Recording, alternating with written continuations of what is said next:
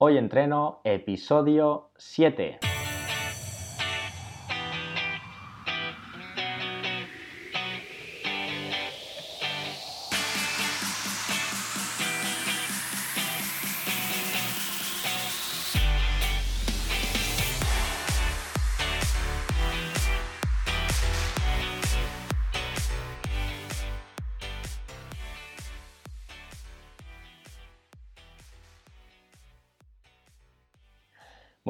Y bienvenidos a Hoy Entreno, el podcast en el que entrevistamos a expertos del mundo de la salud y el deporte. Yo soy Carlos García y en este séptimo episodio vamos a entrevistar a David Díaz, educador físico y especialista en espalda sana. Pero antes de pasar a la entrevista, vamos a ver qué ha dado de sí la semana yo en Hoy Entreno. Bueno, otra semana de confinamiento, eh, seguimos en casa con paciencia y creo que de aquí poquito ya podremos salir. Em, ¿Qué más? Buenas valoraciones de los propios invitados. Eh, algunos me han escrito por privado diciendo que, les ha gustado mucho cómo quedó la entrevista, ya que cuando ha sido publicada la han podido escuchar ya, digamos, editada. Y, bueno, pues eso me alegra, ya que el trabajo creo que se está haciendo de manera correcta. ¿Qué más? Eh, para promocionar un poquito este podcast eh, en iVoox he cogido el plan de Plan Growth, que espero que de alguna manera eh, expanda y ayuda a que más personas conozcan este proyecto. Por un lado es esto y por otro lado, bueno, os animo a que seguís dejando vuestras reseñas en iTunes, en iVoox, obviamente si os gusta el proyecto, este podcast, dejando cinco estrellas, etcétera. Bueno, dicho esto, eh, tengo más cositas que deciros.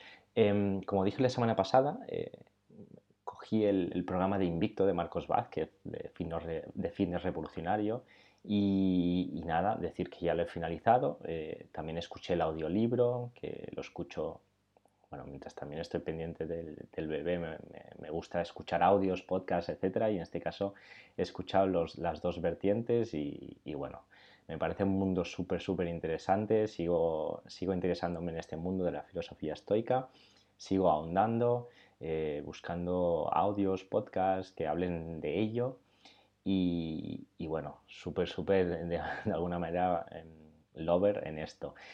¿Qué más? Eh, indagando un poquito, ya no solo Marcos, sino también hay otros profesionales, entrenadores como yo, que están hablando de estos temas. Y uno de ellos es Pedro Vivar, que os lo recomiendo 100%, tiene un podcast que se llama Emotion Me. Y, bueno, él ha sacado un libro que se llama El, problema es la felicidad, que he empezado a mirármelo. Aún no lo he adquirido, pero creo que va a ser mi próxima adquisición para, para un futuro, para seguir ahondando en estos temas que me están de alguna manera apasionando.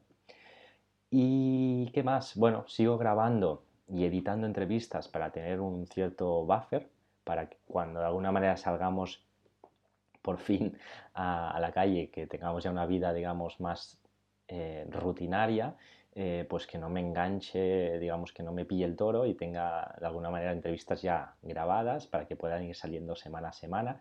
Así que bueno, lo que aprovecho pues eso, como vengo diciendo ya anteriormente, eh, contactando con profesionales, preparando esas entrevistas, grabándolas y editándolas. Bueno, esto es un poquito el resumen de, de esta semana. Así que dicho esto, vamos a lo importante. Esta semana entrevistamos a David Díaz.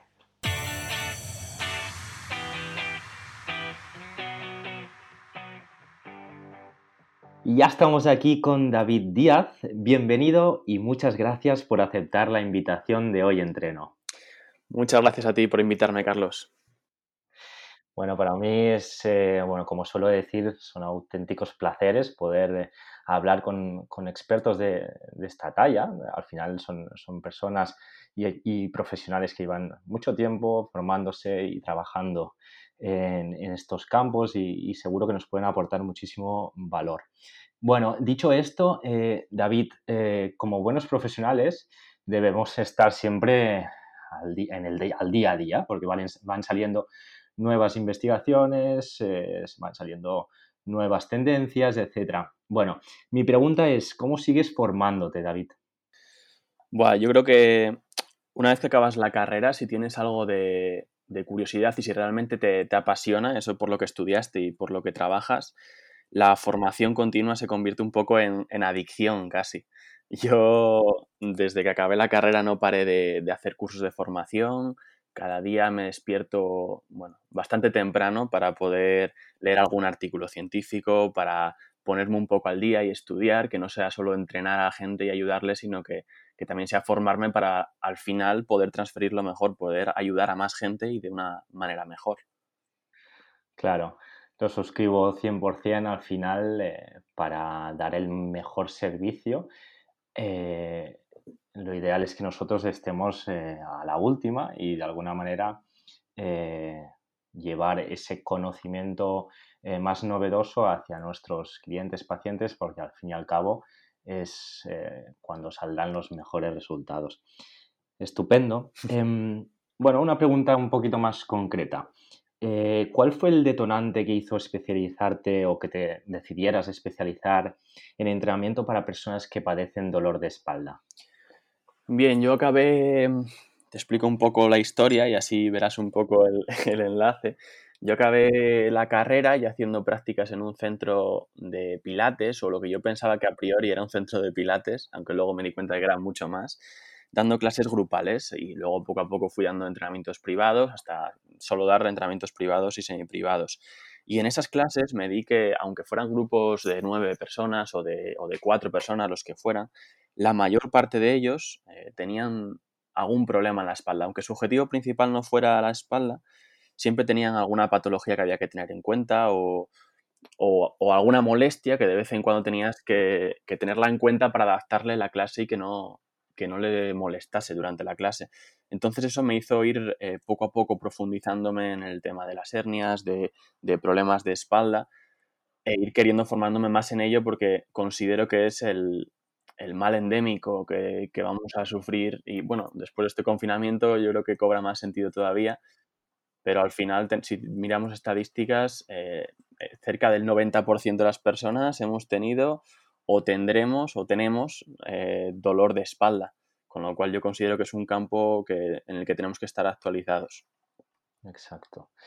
Ya estuvimos hablando también con, con, Ana Gil, que es fisioterapeuta deportiva, y también nos dice coincidía contigo que la sociedad actual, uno de los males eh, principales, sobre todo, es el, de, el dolor de espalda por las horas que pasamos eh, sentados, por las horas eh, en el sofá, sedentarios, etcétera, que hace que poquito a poco vayamos encurvando esa espalda, etcétera, y bueno, de alguna manera surjan estos, estos problemas. Incluso, como bien decías, con el confinamiento, incluso yo siendo entrenador, estoy notando las lumbares bastante cargadas porque inconscientemente he pasado de tener una vida bastante más activa, de andar, entrenar a clientes, etcétera, a nivel presencial, a, estar más sentado. Y entonces, eh, incluso si a mí me pasa, imagínate a alguien que, su día a día es un trabajo en oficina, etcétera.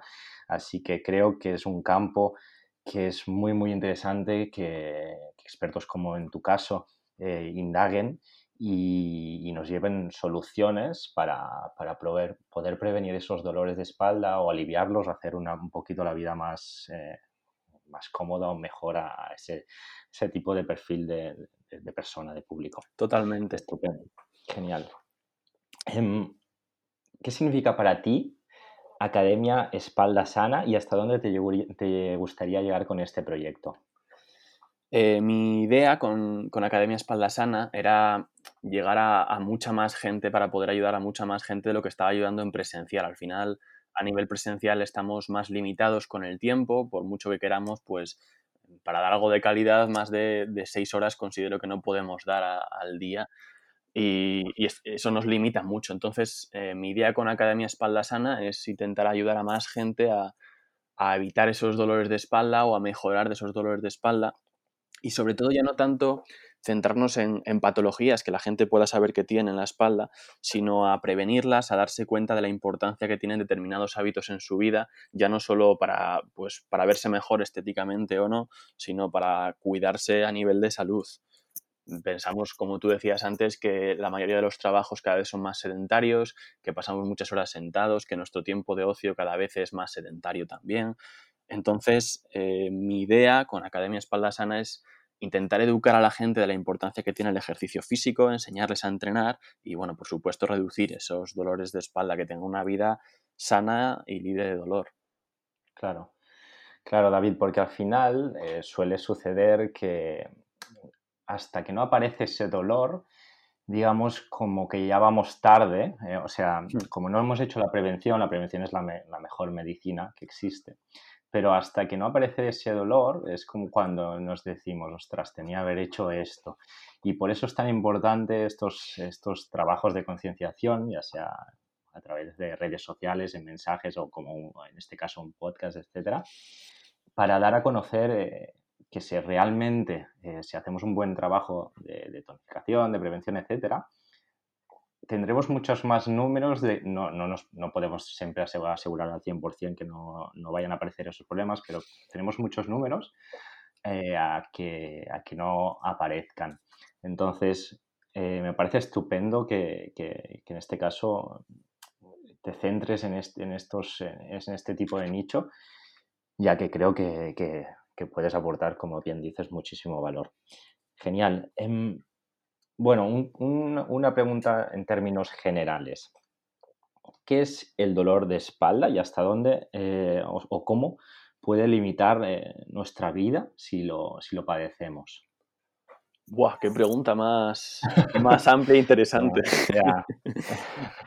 pues eh, el dolor de espalda no deja de ser una, una molestia más o menos aguda que puede durar más o menos tiempo y, que al final nos limita o nos condiciona nuestro día a día. Y normalmente en ese, en ese, cuando empieza a condicionarnos de esa manera es cuando comenzamos a ser conscientes de la importancia que tiene, también lo comentaste antes.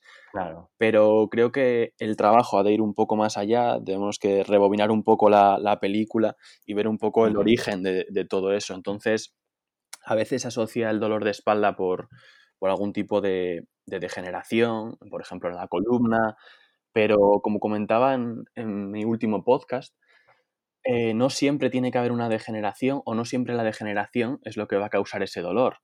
Por tanto, no tenemos que ser mayores o, no tenemos que tener una lesión en la columna para tener dolor de espalda. Seguramente nos estén escuchando algunos estudiantes y hayan padecido dolor de espalda y que yo sepa no tengan ninguna patología pero nuestros, nuestros hábitos eh, de vida nos van a, llevar a, si son muy sedentarios, si pasamos muchas horas en una misma posición, etcétera, etcétera, nos van a llevar a tener este tipo de, molestias. No sé si respondí a tu pregunta o, sí, sí, sí, sí, eh, perfectamente, David. Y además dejaré en las notas del programa el, link con tu, con tu podcast también para quien quiera indagar un poquito más y lo pueda escuchar también. Genial. Perfecto. Em, ah, para, prepararme esta entrevista, bueno, he indagado un poquito en tu perfil, he entrado en, tu, en tus redes sociales, en tu página web y me descargué el ebook eh, tuyo que nos dice, bueno, que nos dice que para conocer, o sea, que debemos conocer eh, cuándo y de qué manera aparece el dolor, es decir, tenemos que tener autoconocimiento y, bueno, ¿de qué manera práctica nosotros en casa podríamos autoevaluarnos? Hmm. Eh, pongo esto en el libro porque yo considero que nuestra labor como educador, ahora te respondo a tu pregunta, ¿eh? que nuestra labor como educadores físicos es, eh, como la propia palabra indica, educar físicamente. Por tanto, si educamos a esa persona, esa persona con ese conocimiento la, la empoderamos para prevenir su dolor, para saber y entender por qué tiene ese dolor y para tomar medidas entonces para evitarlo. Entonces, con, en este ebook que tú dices, me basé en, Stuart McGill, en su libro El mecánico de la espalda, que hace algo parecido, valora diferentes, diferentes aspectos que pueden causar dolor o que son comunes a personas que tienen molestias o dolor en la espalda. Por ejemplo, eh, la posición en la que duermen, el tipo de trabajo que realizan, eso es algo que yo pregunto siempre cuando me llega un nuevo cliente en qué trabaja. eh, bueno, eh, cómo se sienta, en cuándo le aparece ese dolor, si es cuando coge un objeto del suelo, por ejemplo, o cuando se levanta de una silla. Bueno, una serie de, ítems que, te van a ayudar a, a saber por lo menos cuándo te aparece ese dolor para a partir de ahí tomar medidas. Lo que no podemos hacer es, es limitarnos simplemente a hacer que el dolor desaparezca. Tenemos que ir un poco a la raíz para prevenir, como decías. Estamos en una sociedad que yo creo que, que vivimos en la, bueno, me voy a inventar un poco en la filosofía del, curar antes que el prevenir. No se le da casi importancia a la prevención. El sistema sanitario no se centra en, en, esa prevención apenas. Y yo creo que tenemos que centrarnos más ahí, que ahí está la raíz del problema, el, intentar encontrar el porqué para a través de ahí construir los cimientos que nos lleven a tener esa espalda sana. Claro, claro, 100%. Y en esto, eh, en todos los casos, ¿eh? en, educación, para también prevenir, eh, digamos, malos actos en la calle o incluso, ahora que estabas diciendo esto,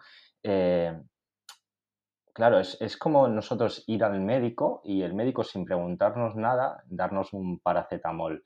O sea, el médico primero nos tiene que analizar, preguntarnos qué síntomas tenemos, etcétera, para que él luego pueda hacer una evaluación y, hacernos el tratamiento adecuado. Y en este caso, eh, como especialista de espalda sana, es tan importante que hagamos esta, esta evaluación. En este caso, tú lo harás seguramente en tu espacio de entrenamiento físico, pero incluso yo animo a que las personas entren en tu página web y también puedan al menos em, detectar en qué momentos eh, les suele aparecer ese, dolor para al menos poder tener un punto de partida para, luego hacer un tratamiento.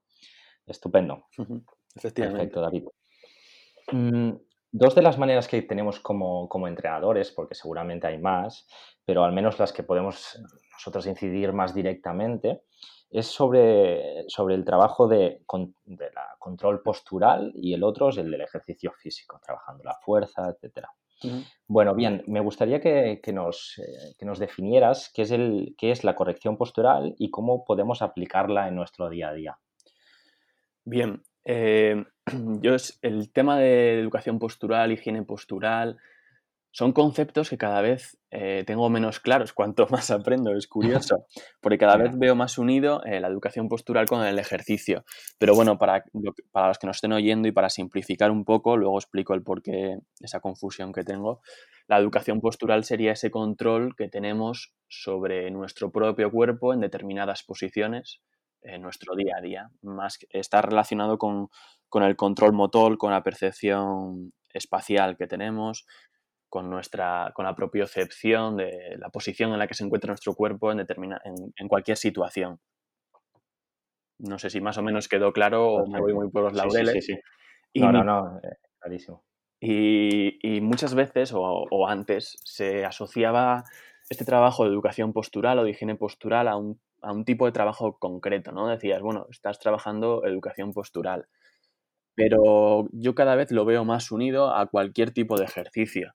Mm, considero que trabajando la fuerza, estás trabajando también la educación postural, tienes que estar siendo consciente de, del movimiento que quieres realizar, de qué movimiento estás realizando tu cuerpo y cuál es el que quieres realizar realmente. Eh, si estás, por ejemplo, haciendo mm, un press banca, me lo invento, pues que la espalda esté en una posición neutra, que no, que no perdamos la lordosis lumbar, por ejemplo en una serie de cosas que, en las que tenemos que estar educándonos a nosotros mismos acerca de qué movimiento hace nuestro cuerpo, cómo lo hace, en qué posición están otros segmentos que no están trabajando en ese momento.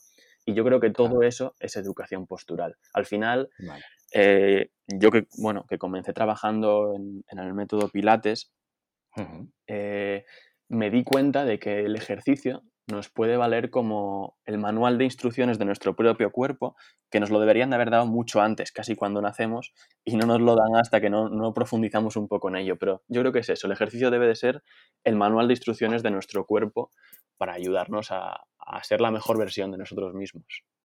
Genial, genial David. Eh, y por eso también últimamente se ha puesto más de moda el entrenamiento más funcional o o no tan analítico, sino más global, porque al final el cuerpo es uno entero, son cadenas musculares que van de, arriba abajo, digamos, eh, y por eso es tan importante eh, ahora mismo realizar, o se ha puesto más de moda quizás, entrenamientos más de, de fuerza con peso libre, etcétera, porque al final lo que hace es, como bien dices, no solo trabajar la fuerza, sino esa proposición, ese equilibrio, ese control corporal y de alguna manera trabajar de manera global para que cuando nosotros, por ejemplo, vayamos al supermercado y tengamos que coger una garrafa de 8 litros, podamos flexionar bien las rodillas, no nos hagamos daño, típico, típicos tips que se suelen decir, pero que a veces no somos conscientes y es cuando nos hacemos daño. Es curioso porque, perdona que te, que te interrumpa, es curioso porque cada vez estoy más seguro de que el tema de la educación postural, ampliando un poco lo que decía antes, eh, depende más del enfoque que des en un mismo ejercicio, puedes eh, enfocarlo hacia el tema de, control motor, de educación postural o como queramos llamarlo, o a, a meter intensidad o volumen o otros factores que no, que no están tan relacionados con ello. Me explico un poco que me estoy liando. Eh, por ejemplo, haciendo un peso muerto, puedes hacer hincapié simplemente en que levante el peso teniendo una buena técnica, o puedes hacer el ejercicio indicándole que se fije en cómo la cadera se va hacia atrás, cómo la espalda se mantiene neutra, cómo las rodillas se tienen que flexionar ligeramente, porque si no las flexiona al ser iniciado, eh, va a perder ese neutro en la columna. Y cuando focalizas la atención en eso al principio, en gente que no estaba entrenada y que comienza a entrenar, eh, luego se da cuenta de que llega a clase el siguiente día y se da cuenta de que cuando fue a hacer la compra, lo que comentabas, pues sí que se fijó en ese aspecto. Se fijó en que flexionaba las rodillas, o sea, al final acaba haciendo un peso muerto con su compra. Y, Exacto. y a mí es algo que, cada vez me hace darme cuenta de eso, de la importancia que tenemos dándole un foco u otro a, un determinado ejercicio, a un determinado tipo de ejercicio. Sí, yo creo que hay que darle mucho valor a, nuestro propio trabajo como entrenadores y, ser conscientes que al final esa persona hace a veces un clic mental porque nosotros, digamos, como seres humanos hacemos las cosas muchas, o al 90-95% de manera inconsciente, no, no, no, tomamos eh, atención a cómo nos colocamos, cómo nos sentamos, cómo nos colocamos para dormir, cómo agarramos eh, a nuestro bebé o lo, lo que sea. Entonces, el ejercicio en este caso, eh, o tener un profesional al lado que te vaya, digamos, indicando cómo te tienes que colocar, al final es lo que luego tú podrás eh, transmitir a tu, a tu día a día, a tu, tu vida cotidiana. Y, creo que es uno de los mayores valores que podemos aportar como, entrenadores en este caso. Totalmente, sí. Eh, creo que, voy a, no sé el dato exacto, pero creo que cerca del pues del 70-75% de las acciones que hacemos en nuestro día a día son hábitos. Leía el otro día en un libro. Y por tanto, si tanto porcentaje lo hacemos de manera involuntaria o, mejor dicho, inconsciente, eh, más importancia tenemos que darle a ello, más eh, hincapié tenemos que hacer en nuestros entrenamientos a ello. Por tanto, no es solo eh, una buena educación postural a la hora de realizar el ejercicio, sino que cuando vayas a coger esa pesa para guardarla de nuevo, también tienes que tener en cuenta todo eso que has aprendido. Entonces, eh, muchas veces, pues, iba a decir machaco, pero bueno, sí, un poco sí, psicológicamente al alumno cuando le entreno, en que si hace bien el ejercicio y lo está haciendo de una manera correcta, cuando tenga que hacer ese mismo movimiento aplicado a otra cosa, aunque no vaya a contar las repeticiones, tiene que hacerlo correctamente también. Y de esta manera, si le damos importancia no solo al ejercicio, sino al entrenamiento eh, al completo, todo lo que conlleva desde que entra en la sala hasta que sale, incluso cuando se ata los playeros para marchar o lo que sea, pues estamos eh, trabajando en esos hábitos, en ese subconsciente que le va a hacer tener una mejor calidad de vida y unos buenos hábitos en su día a día. Claro, al final de la repetición viene el aprendizaje, entonces yo creo que haces bien siendo pesado porque al final de alguna manera de tanto repetir se hará de, alguna manera eh, inconscientemente y, bueno, lo que antes inconscientemente hacíamos mal, ahora inconscientemente haremos bien. Efectivamente. Perfecto. ¿No será, el, libro que lees no será el de hábitos atómicos? Eh, no, ese lo, Tengo, lo, Tengo, escrito, es el, poder de los hábitos. Es el, ah, vale, vale, vale. Muy bueno. es que lo, lo, tengo pendiente, lo tengo pendiente. Perfecto. Vale, David. Em, bueno, una pregunta concreta que seguramente muchísimas personas la, han escuchado. Nosotros como entrenadores, obviamente, o más o menos lo podemos conocer, pero una persona de a pie, lo, puede ver en canales de YouTube, etcétera, que dicen entrenamiento del core. Bueno, ¿nos, puedes definir qué es, el, qué es el core y qué musculatura lo, compone?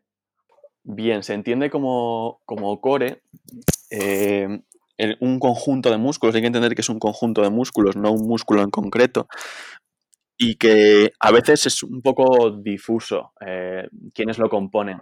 Pero bueno, para resumirlo, son un conjunto de músculos que intervienen en la estabilización de la columna y de la pelvis. ¿Qué es estabilizar? Es, eh, es eh, reequilibrar el cuerpo cuando se ve sometido a una carga, el mantener una postura determinada cuando hay fuerzas que afectan eh, nuestro cuerpo o nuestra columna. Y este conjunto de músculos, pues estaría formado por, bueno, transversos abdominales, oblicuos, erectores de, la columna, pero también si seguimos bajando, eh, glúteos también intervienen bastante. Entonces, bueno, más que nada hay que entenderlo como un conjunto de músculos que estabilizan nuestra columna y nuestra pelvis. Entonces, para trabajar el core, eh, vamos a decir que estamos trabajando el core cuando hacemos eh, un hip thrust bueno, sí y no. También podemos trabajar el core cuando nos ponemos a empujar una pared, por ejemplo, me lo, me lo invento totalmente. O sea, todo lo que conlleve estabilizar la columna y la pelvis eh, y, ser consciente de ello, de que estás trabajando en ello, pues ya sería trabajar el core. Claro, al final es el, el foco que, le, que, tú como entrenador o como entrenado ya, digamos, experto, eh, le ponga en, o sea, el foco que incida en, en ese grupo muscular. Como bien decías, pues una flexión, una flexión tradicional también puede ser un buen trabajo de core, obviamente, porque hay que activar toda la zona abdominal. Exacto. Perfecto. Perfecto, David. Son un poco, em, perdona, son, es un poco el core como, como la base, como los cimientos sobre los que tenemos que construir el resto de, componentes, o sea, de ejercicios o, el resto de entrenamientos. Para cualquier ejercicio de fuerza eh, tienes que tener en cuenta el core. Vale. Como los cimientos, los cimientos del movimiento. Vale. Ese cinturón. Sí, eso es. Mm, me ha llamado mucho la atención en tu feed eh, de Instagram eh, un concepto que yo no conocía, sinceramente, que es el de kinesiofobia. Kinesiofobia. ¿Qué, es, ¿Qué es la kinesiofobia y cómo nos puede afectar? Pues la kinesiofobia es eh, el miedo al movimiento o a determinados movimientos. Tenemos que tener en cuenta que cuando tenemos un dolor o una lesión, nuestro cuerpo es muy inteligente y nos intenta, nos intenta proteger e intenta ser lo más eficiente posible. Entonces intenta realizar las acciones que le pedimos, pero siendo eficiente, con el menor dolor posible, y para ello muchas veces, eh, en esta protección o sobreprotección que nuestro cuerpo tiene, eh, tiende a limitar determinados movimientos. Por ejemplo, si a mí me duele la espalda, la espalda baja, la zona lumbar, cuando voy a coger un peso del suelo, mi cuerpo ya me avisa, dice, uff, cuidado, y te empieza a mandar señales como que te empieza a molestar un poco la lumbar ya sin haberte movido casi. Eh, entonces tienes miedo a coger ese peso del, suelo, por ejemplo. Y lo que, lo que hago mucho hincapié para, evitar este tipo de cosas es el, no tomar el reposo como una solución y el no limitarte más de lo que va a limitarte tu cuerpo. Entonces, yo lo hablaba con un compañero que él, bueno, contó una historieta para que se ejemplifique un poco el tema de la kinesiofobia. Un compañero me comentaba que él trabajaba en un bar muchos años y que al terminar jugaban los dardos. Y esa, esa temporada, pues, pues tuvo epicondilitis, tuvo una lesión en el codo y él lo achacaba a eso, después de estar pues 8, 8, 9, 10 horas trabajando, se ponía a jugar a la diana como, como un animal. Entonces, él lo achacó a eso. ¿Qué pasa? Que pues años después, 5 o 6 años, a día de hoy se pone a coger un dardo para jugar a la diana y su codo le intenta avisar. Cuidado, que aquí ha habido algo ese compañero obviamente ya sabe por qué es, lo sabe controlar y no le hace ni caso. Pero claro, mm, si no sabemos, vemos esa molestia, la notamos y decimos, uff, voy a parar porque si no igual va más. Entonces es un concepto con el que hay que tener mucho cuidado y trabajar con mucho cuidado y no tener miedo muchas veces a, a movernos o a realizar determinados movimientos. Claro, siempre y cuando, siempre que haya duda, pues acudir a un, a un profesional de la salud o del ejercicio que te pueda ayudar, claro está. Claro, está clarísimo. El poder de la mente es súper es súper potente en este caso y cuando hemos sufrido una lesión, incluso se conoce que, por ejemplo, deportistas de alto rendimiento en, en fútbol o en básquet se han, se han tenido una lesión grave de rodilla, luego la, la readaptación a la competición suele ser mucho más complicada, no solo eh, porque, bueno, llevar un tiempo sin, sin, digamos, estar dentro de la competición, sino a nivel mental que hace que tengamos ese miedo eh, por no volver a sufrir ese dolor. Entonces, La mente tiene mucho, trabajar, mucho poder, sí, sí. sí, hay que trabajar a nivel psicológico. Te has avanzado un poquito a una pregunta que te quería hacer, eh, que nos dice que, que el, el reposo no es la solución. ¿Me puedes desa- desarrollar esta... Efectivamente, eh, hay muchos estudios que, que así lo demuestran y es que, como decíamos antes, vivimos en una sociedad en la que se limita a curar y, y no a prevenir y además cada vez tendemos más a, a soluciones pasivas. Es decir, voy a ir a este entrenador porque en, en dos semanas me va a hacer bajar 3 kilos. No, eh, tu entrenador no te va a hacer bajar 3 kilos o tu entrenador no te va a eliminar el dolor de espalda. Lo vas a hacer tú mediante lo que te enseñe el entrenador o lo que te haga trabajar el entrenador. Eso pasa con todo, con el dolor. Voy al médico y que me dé un paracetamol, que yo no tengo que hacer nada, solo me lo tengo que tomar y ya. O me duele la espalda y ca- pues cada vez que me dura la espalda, de manera espo- esporádica, voy al fisioterapeuta que me dé un masaje o que me ponga eh, Indiva o lo que sea y así ya se me cura por lo menos unos días y luego ya volveré. Eso sí, como el fisioterapeuta te manda a hacer algún ejercicio, ya la tenemos, eso ya no es lo que tú querías. Entonces, entonces cada vez somos más tendentes a eso y antes se tendía también desde el ámbito sanitario a cuando aparecían estas molestias eh, lumbares o bueno, de espalda en general, eh, mandar reposo, recetar el reposo.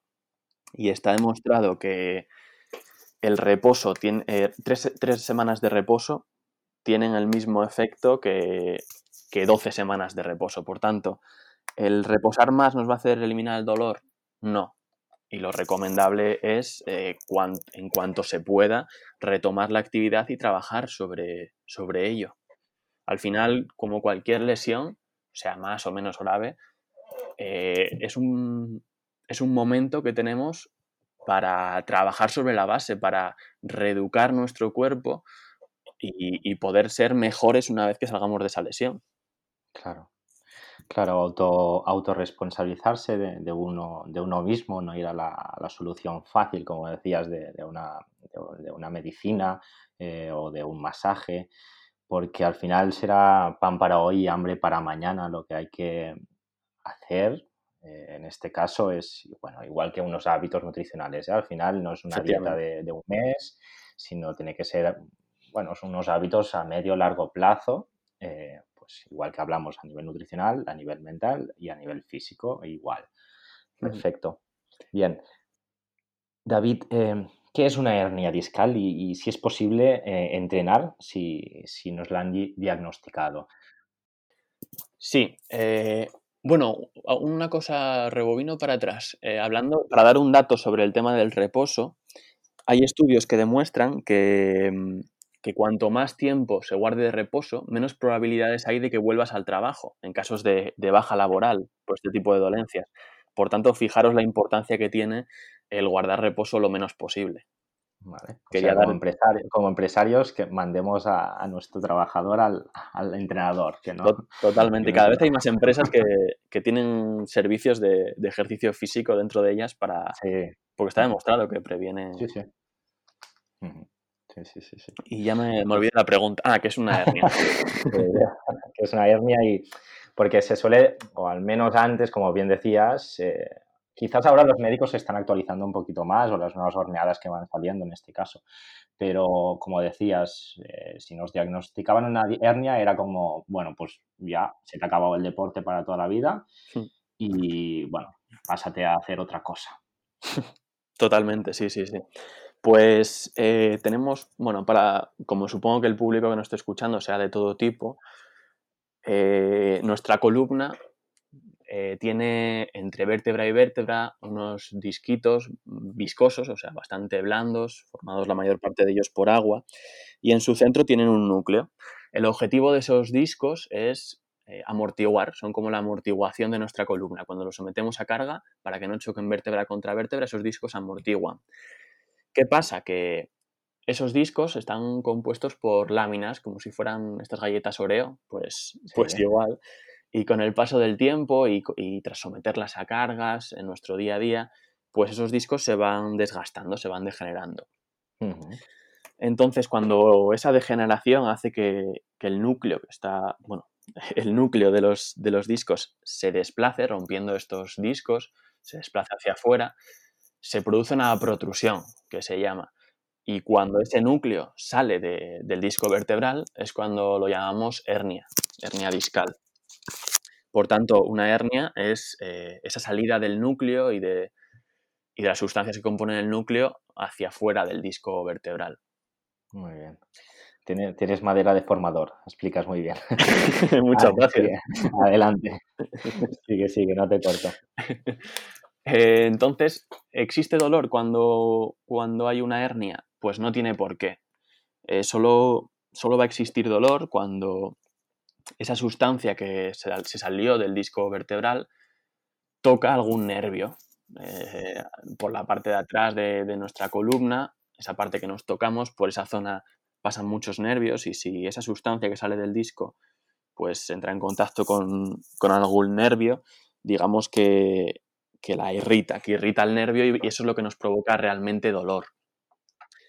Eh, asimismo, aparte de de tocar el nervio, simplemente la sustancia que sale del núcleo, también esa contracción muscular que se produce cuando, cuando sucede esto, también puede pinzar el nervio y provocarnos dolor. Por tanto, no siempre es la hernia lo que nos va a provocar dolor y no siempre la hernia tiene que provocar dolor. De hecho, eh, de las personas que no tenemos dolor, me voy a contar, hoy por lo menos me voy a contar, el 70% de las personas que no tienen dolor tienen protrusión y el 30% de ellas tiene hernia discal. Por tanto, estamos hablando que eh, todo el mundo, casi, y sin el casi, tendremos algún tipo de degeneración en este momento. ¿Qué pasa? Que muchas veces esa hernia se reabsorbe, es decir, eh, yo puedo tener eh, una hernia ahora, no tengo dolor, y dentro de tres años, si me hiciesen otra resonancia, ya no estaría esa hernia quizás. Entonces, no es tanto el tenerla, sino el qué pasa una vez que las tenemos. El, reposo, como dijimos antes, no es una solución, por tanto hay que trabajar sobre ello. Si sabes que tienes una hernia, pues vamos a trabajar sobre ello. Aunque yo no hago mucha distinción eh, entre la gente que la tiene y la que no, a no ser que tenga dolor, por supuesto el, entrenamiento tiene que ser de, la misma manera, una buena ejecución técnica, educación postural, etc. Perfecto, David. O sea, volvemos otra vez a la mente, hay que perder un poco el miedo en ese sentido, eh, dejarse eh, asesorar por alguien experto en este, eh, en este campo y, bueno, que, se puede entrenar, se puede entrenar de manera controlada.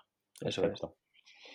Em, ¿Por qué es tan importante tener una buena movilidad de cadera o, bisagra para tener una espalda sana y libre de, dolor? Eh, es un aspecto muy importante porque eh, nuestros hábitos, desde pequeños, eh, los recién nacidos, tú lo verás que, creo que tienes un... Sí, hacen movimientos que nosotros vamos perdiendo poco a poco y es, y es muy curioso. Y este mm. movimiento de bisagra de cadera no es más que eh, hacer una flexión del tronco, vamos a llamarlo así, vulgarmente, eh, sin curvar la espalda. Es decir, eh, vamos a hacer el movimiento desde nuestra cadera, con toda la musculatura que ello implica, y no tanto desde nuestra columna. Vale. Vamos a hacer un ejemplo así un poco gráfico un poco visual. Vamos a poner un objeto en el suelo, una caja, y vamos a cogerla simplemente redondeándonos. Vamos a agacharnos sin flexionar las rodillas ni nada y la cogemos con las manos. Ahí vemos que nuestra columna hace un arco, que se dobla, que hace una, hay una flexión lumbar por lo menos.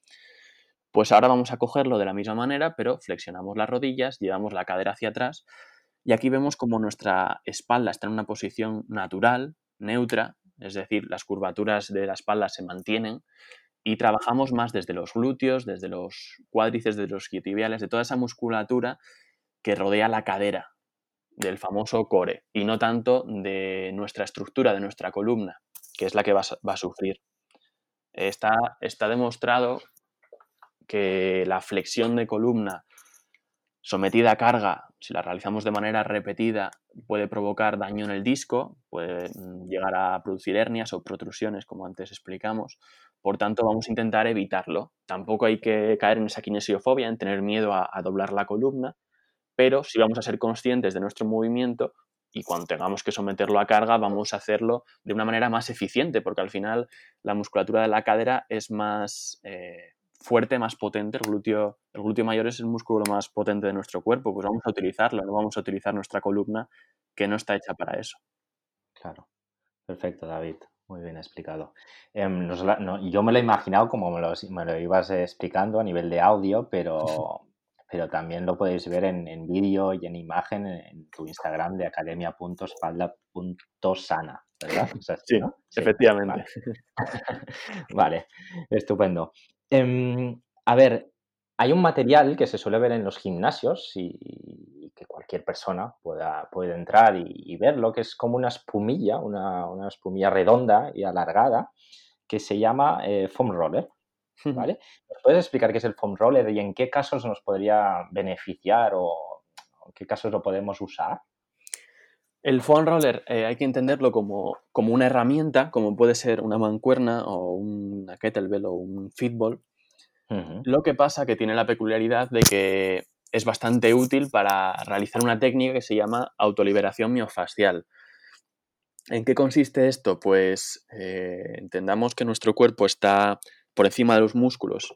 Eh, hay un tejido denominado fascias que eh, pues nuestros hábitos de nuestro día a día, nuestras posturas, etcétera, etcétera, hace que esas fascias pues se contraigan, eh, no sé cómo decirlo, mm, no demasiada técnica, bueno, sí, se contraen, se contracturan, vamos a decirlo así muy vulgarmente, y bueno, nos pueden generar esos puntos gatillos, esos puntos de dolor, en los que oh, me toco aquí en la espalda, en este punto, y, tengo ahí un, como una bola. Pues eh, esta, técnica es como una especie de, de automasaje, en la que pasándonoslo por esos puntos o por todo el cuerpo en general vamos a ayudar a que esas fascias se liberen y podamos ganar rango de movimiento, podamos reducir ese dolor, etcétera, etcétera. Perfecto, perfecto. Eh, en anteriores semanas entrevisté a, a Fran García, que es doctor.exercise, y le hice una pregunta que quiero volver a repetirla contigo por curiosidad. ¿eh? Em, si solo pudieras elegir cuatro ejercicios de fuerza para trabajar, bueno, no, vamos a decir en general, no, no nos vamos a centrar en espalda, ¿con cuáles te quedarías y por qué? Buah, qué buena. eh, me pillas en frío. Bueno, bueno, si no, una o dos. O... el peso muerto sería una de ellas. No el peso muerto entendido, no entendido de manera clásica, no un peso muerto rumano en concreto, sino el peso muerto y todo lo que le rodea, ¿no? Pues adaptaciones, variantes, etcétera. Yo creo que sería uno, es fundamental. Sobre todo por hacer esa buena mecánica de la bisagra de cadera que tan importante es en nuestro día a día, como antes comentamos. Sí. Mm, la sentadilla, todas sus adaptaciones y variantes también creo que son fundamentales. Perfecto. Vamos a meter algún ejercicio de tracción, dominadas, remos, Vamos a quedarnos con la dominada y todas sus variantes, que también pueden ser adaptaciones como puede ser el jalón, bueno, cualquier cosa que sea tirar. Estupendo. Y, vamos a empujar de algo como puede ser un press banca y todas sus variantes. Vale, perfecto. Coincides bastante. ¿eh? Él, en primer lugar, dijo el peso. Si solo se podía quedar con un ejercicio, me dijo el peso muerto. Estoy de acuerdo. Porque, porque trabaja tanto piernas, espalda, etcétera. Luego, si no recuerdo mal, me dijo la sentadilla también. Y luego eh, creo que en vez de dominada me puso antes el press banca, pero bueno, que, que iríais muy, iríais muy eh, en el mismo camino. Perfecto, bueno, dicho, dicho esto y puesto el compromiso, ya no te, no te compromiso ninguno. Sí, yo puse, puse antes el, la dominada, ejercicio de tracción, de tirar de algo, porque creo que los músculos, como dijo el otro día la invitada que tuviste, los, los músculos que empujan, eh, sobre todo el pectoral, los tenemos eh, sobre, sobre trabajando en nuestro día a día. Entonces, el tirar de algo yo creo que cobra más importancia hoy en día que el empujar de algo, aunque obviamente hay que trabajarlo de igual manera. Sí, sí, sí, podríamos estar bastante de acuerdo en ese sentido. Y más, claro, porque tú lo estás viendo también desde tu especialidad, digamos, que es espalda sana. Y por lo, como, como decíamos con, con Nana, eh, pues al trabajar eh, típico press banca, solo pectoral hace que los hombros se vayan rotando hacia adelante y al final eso también puede provocar dolores de espalda. Imagino que va por aquí, pero quiero decir que no hay un ejercicio mejor o peor, simplemente era para, hacer, era para hacer, bueno, una especie de, ranking. vale, perfecto. Em, ¿Qué claves debemos tener en cuenta en un calentamiento para prevenir dolores lumbares? Bien, eh, Sí, supongo que te bases en la publicación que hice hace un tiempo sobre ello. Exacto. Sí. Y yo creo que hay unos aspectos fundamentales para, ello. El primero, hay que buscar una movilidad progresiva, entonces vamos a empezar a movilizar cadera, columna. Eh, después me centraría en la, bueno, movilidad de columna, movilidad de cadera. Después me centraría en buscar la estabilidad eh, lumbopélvica, es decir, de la cadera y de la columna lumbar, con ejercicios de, estabilización, aunque no demasiado intensos, para, ir buscando esa activación de esa musculatura. Eh, movimientos que te preparen hacia ejercicios que vas a realizar luego en la sesión y por último, también creo que tienen que estar presentes ejercicios multiarticulares. Poco a poco ir introduciendo ejercicios multiarticulares, es decir, ejercicios en los que se impliquen el mayor número de articulaciones posibles. Yo, creo que ese sería el orden un poco. Incluso yo metería eh, algo de trabajo de respiración antes de, comentar todo ello. Vale. Tengo pendiente, quiero contactar con una, con una experta en mindfulness porque parece digamos, hostia, te estás yendo mucho de, lo que es entrenamiento o deporte o como quieras llamar, pero creo que cada vez que me hago más mayor, creo que es más importante el tema de la respiración. Totalmente. Y quiero que, y quiero que me, de alguna manera, me hagan como una pequeña clase que pueda aprender en ese sentido. Es muy, es muy importante ¿eh? la respiración y, no creo que te estés yendo por las ramas, como tú decías, porque es algo sobre lo que no, no tenemos formación casi en el, en el, grado o en la licenciatura. Y, y, es, bastante, es muy importante. Al final, usar un tipo de respiración u otra para determinado ejercicio te va a ayudar a estabilizar de una mejor manera o peor dependiendo de cuál elijas y de cómo respires. Incluso eh, hay un tipo de respiración que se llama respiración accesoria, que mm, la, tienen muchas mujeres, bueno, la padecemos muchas personas, pero sobre todo mujeres, en la que este tipo de respiración lleva, lleva el aire, vamos a decirlo así, hacia la zona de la clavícula, hace que los hombros se eleven, y esto lo que hace es que cada vez que tomes aire, estés generando tensión en el cuello y en los trapecios. O sea, fíjate qué importante es el corregir este tipo de respiración y el ser consciente de la respiración para no generar esas molestias y esa tensión totalmente innecesaria. Volvemos a lo mismo, a buscar la, eficiencia en nuestro cuerpo. Exacto. Bien, pues sí, sí, me parece un, campo interesante que intentaré a ver, contactar con un, experto o experta que nos pueda eh, hablar de ello. Bueno, David, estamos llegando al final. Tengo las últimas preguntillas ya. Genial. Em, ¿Cuál es el trabajo con clientes del que estés más orgulloso? Entiendo que, que, pueden ser muchos o varios o, tal, y que a veces es difícil decir uno, pero no sé, alguien que te haya llegado de alguna manera y haya salido de otra o no sé, algún caso que digas, ostras, me siento muy bien con este trabajo. Hombre, hay muchos, ¿eh? La verdad que, he tenido la suerte de tener muchos casos en los que digo, jolín, eh, merece la pena y, qué orgulloso estoy de, poder dedicarme a esto, porque ayudar a las personas yo creo que es algo increíble.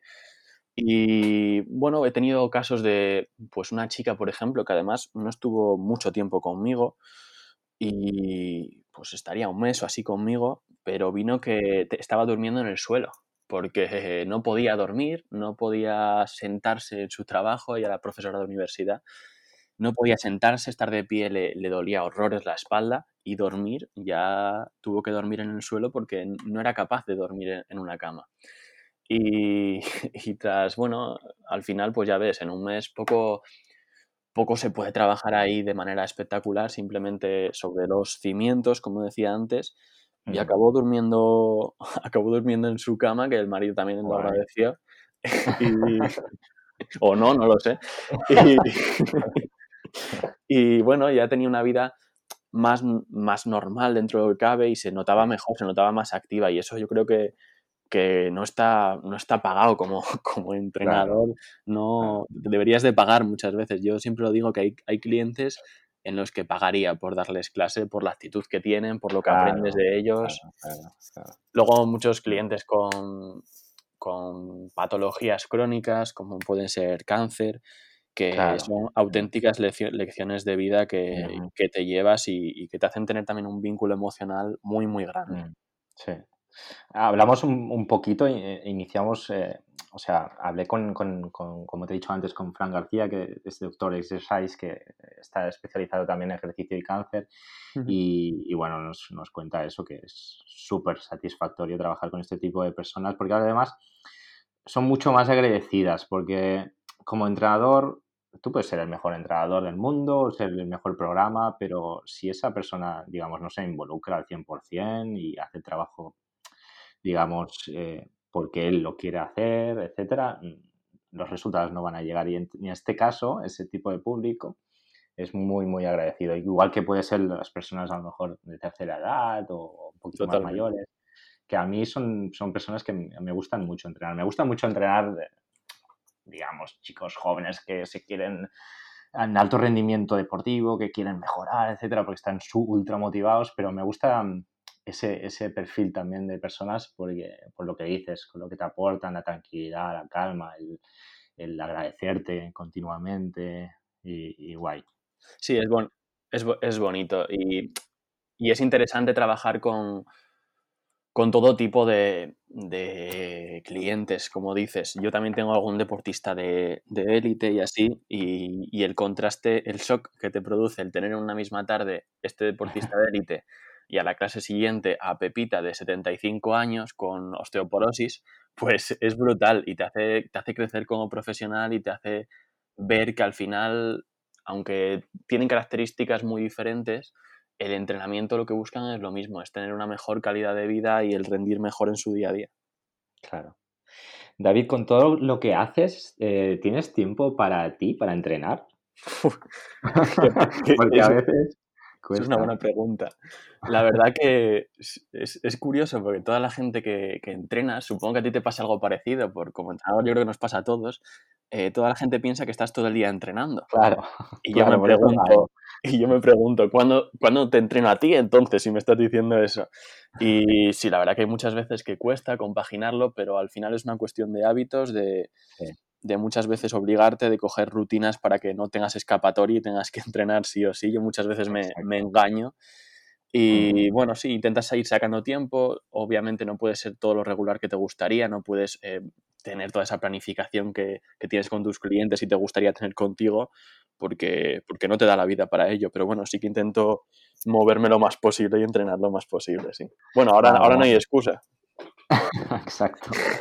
Bueno, como, como, digo, yo creo que debemos ser un ejemplo en ese sentido y, obviamente si vendemos entrenamiento nosotros también debemos estar en un estado óptimo de forma, no ser el, mayor culturista de la historia, sino ser una persona sana, una persona entrenada y bueno, yo creo que al menos debemos también hacer para, para poder entrenar. Y a nivel psicológico, va a salir una, entrevista con Ayora, que es una psicóloga deportiva, que creo que nos puede dar tips eh, interesantes eh, en ese sentido. Qué bueno. Guay. Em, bueno, pues eh, para finalizar, siempre a los invitados les pregunto que a quién les gustaría escuchar aquí en este podcast y si nos recomendarías a alguien para poder entrevistarlo? Hombre, son muchos los compañeros que, la verdad que lo están haciendo muy bien en redes y, da gusto ver cómo mucha gente divulga en redes y están ayudando también a la profesión. Y bueno, por, porque se conozcan también el trabajo de otros compañeros, te recomendaría a Nacho Ortuño, que es especialista en, trabajo de menopausia, creo que en, Instagram es EP Nacho, me parece que es. Y, y, otra chica, otra compañera que se llama Laura Gallardo, que es especialista en embarazo y, la verdad que está haciendo un trabajo muy, muy, muy bueno. Qué guay. Qué guay. Me interesa, me interesa además, porque mi pareja pues, estuvo haciendo también entrenamiento preparto eh, y luego ahora también en el posparto y, creo que le ha ayudado muchísimo. Así que creo que también es un campo muy, muy interesante. Totalmente. Pues, eh, pues eh, David, muchísimas, muchísimas gracias por todo este tiempo y, por la masterclass que nos has dado en este de la sana. Y para finalizar, ya lo he dicho antes, pero me gustaría que nos dijeras de dónde nuestros oyentes pueden encontrarte, saber más de ti, tu proyecto, redes sociales, etcétera. Eh, nada, mil gracias a ti porque ha sido una, oportunidad, una experiencia buena y se me ha pasado volando el tiempo. ¿eh? eh pues me pueden encontrar por Instagram, academia.espalda.sana. También he empezado un podcast hace poquito, llevo cuatro episodios eh, se llama Academia Espalda Sana, el podcast. Está en Evox, en Spotify, bueno, casi todas las plataformas que, encontré. Y bueno, a través de, esas redes, pues me pueden contactar y cualquier duda que tengan, pues encantado de, responderlas. Además, también tengo servicio de, entrenamiento online y, y a nivel presencial, pues trabajo en, un centro aquí en León que se llama Vita de Privé, que es un entrenamiento bastante diferente, entrenamiento personal eh, una manera de trabajar bastante interesante también. Genial, David. Pues eh, ahí están las coordenadas para poderte encontrar. Y nada más, volverte a decir muchas gracias y, bueno, que tengas un muy buen día y nos vamos escuchando o hablando. Muchas gracias a ti, Carlos. Adiós. Hasta luego.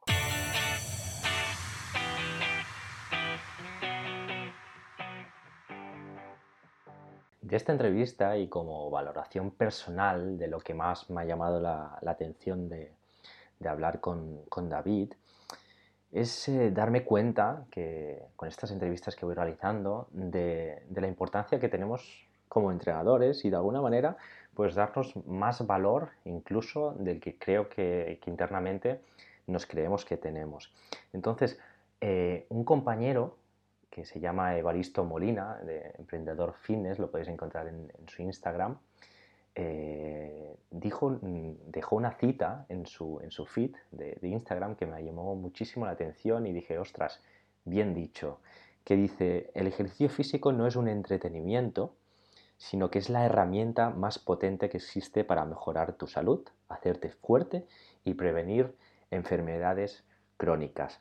Y con eso quiero decir que, bueno, como ejercicio físico entendemos no solo ese, apartado lúdico, ese tema, digamos, eh, más eh, de diversión, etcétera, sino como estamos viendo con estos grandes profesionales que, están llegando estas últimas semanas en estas entrevistas de aquí, es que nada más lejos de la realidad, sino es simplemente ya eh, nuestra propia salud, que el ejercicio, en este caso el entrenamiento de la fuerza, puede de alguna manera mejorar tu vida 100%, no de alguna manera, sino mejorar la vida y cambiarte tu vida incluso, porque como bien decías, eh, David ha tenido algún caso de alguna mujer que incluso no se podía levantar de la cama o que no podía ni estirarse en una cama. ¿Qué estamos diciendo con eso? Pues que no estamos ya solo hablando de temas estéticos, que quiero bajar de peso, perder un poco de grasa, etcétera, sino que estamos mejorando la calidad de vida de estas personas y, bueno, desde aquí también quiero dar mi, granito y empuje de granito de arena de decir, ostras, somos mucho más importantes de lo, de que a veces eh, nos, damos a entender y, que quizás también por mucho intrusismo, por influencers, bla, bla, que hacen como que el entrenamiento sea algo que se puede hacer, digamos, cualquier persona puede, puede de alguna manera hacerte hacer, eh, pues empoderarte y decir, ostras, aquí hay un conocimiento detrás, hay una experiencia detrás, hay mucha formación detrás y, bueno, y decir pues eso, que, que cuando busques un entrenador que sea calificado, que tenga experiencia, como este caso David, que seguro que si tienes algún problema de salud, en este caso de espalda, va a hacer que realmente tengas una buena experiencia, que no tengas una, mala experiencia con alguien que te has puesto en contacto con él, que has, confiado en él y te ha hecho más mal que bien. Entonces, bueno, desde aquí dar esa responsabilidad a que cuando buscas un profesional que realmente eh, tenga una formación detrás. Bueno, dicho esto y haciendo el speech que creo que a veces es, es importante realizarlo, decirle que, decirte que si te ha gustado, que si te gusta este podcast, si quieres que sigamos adelante, bueno, que te suscribas, suscríbete en, iTunes, en Spotify, en Evox, que algo que es muy importante, que dejes también una pequeña reseña, que es lo que hace que se mueva un poquito todo esto. Eh, decirte también que si, si, te interesa lo que hacemos aquí y quieres estar al día a través de, también de nuestra newsletter, puedes acceder a hoyentreno.es y registrarte de manera gratuita. Por último, nos puedes encontrar tanto en Twitter como en Instagram con el usuario arroba hoyentreno-bajo. Y dicho eso, nos escuchamos la semana que viene. Que tengáis una grandísima semana. Hasta luego.